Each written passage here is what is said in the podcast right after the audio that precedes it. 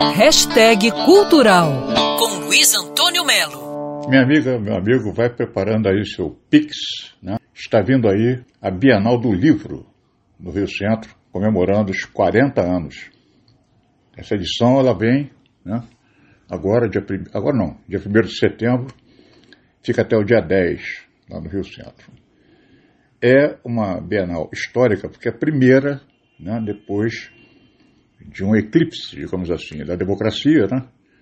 A Bienal, ela foi, entrou na chibata, né, com aquele, com aquele homem né, estranho que foi prefeito do Rio, só não está preso porque tem pistolão, mas isso é outro assunto também. E ele vai reunir dessa vez, a Bienal vai reunir 300 autores em mais de 200 horas de programação, de debate, de tudo, né? É uma a Bienal fundamental para o mercado do livro, mas acima de tudo para a literatura brasileira. A Bienal, ela realmente.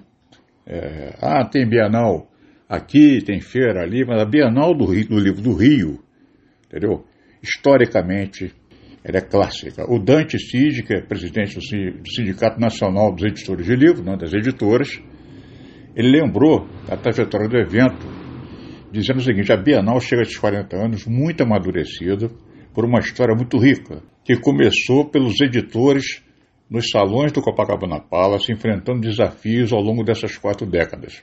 Que eu vou dizer uma coisa a você, né? não é querer fazer média, não, o negócio é fazer mídia. Mas o livro salva.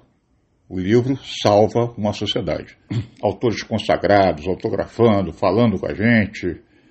Enfim, vem aí a Bienal do Livro, orgulho do Rio de Janeiro do Brasil, comemorando 40 anos. Rio Centro, 1 de setembro. Luiz Antônio Melo, para a Band News FM.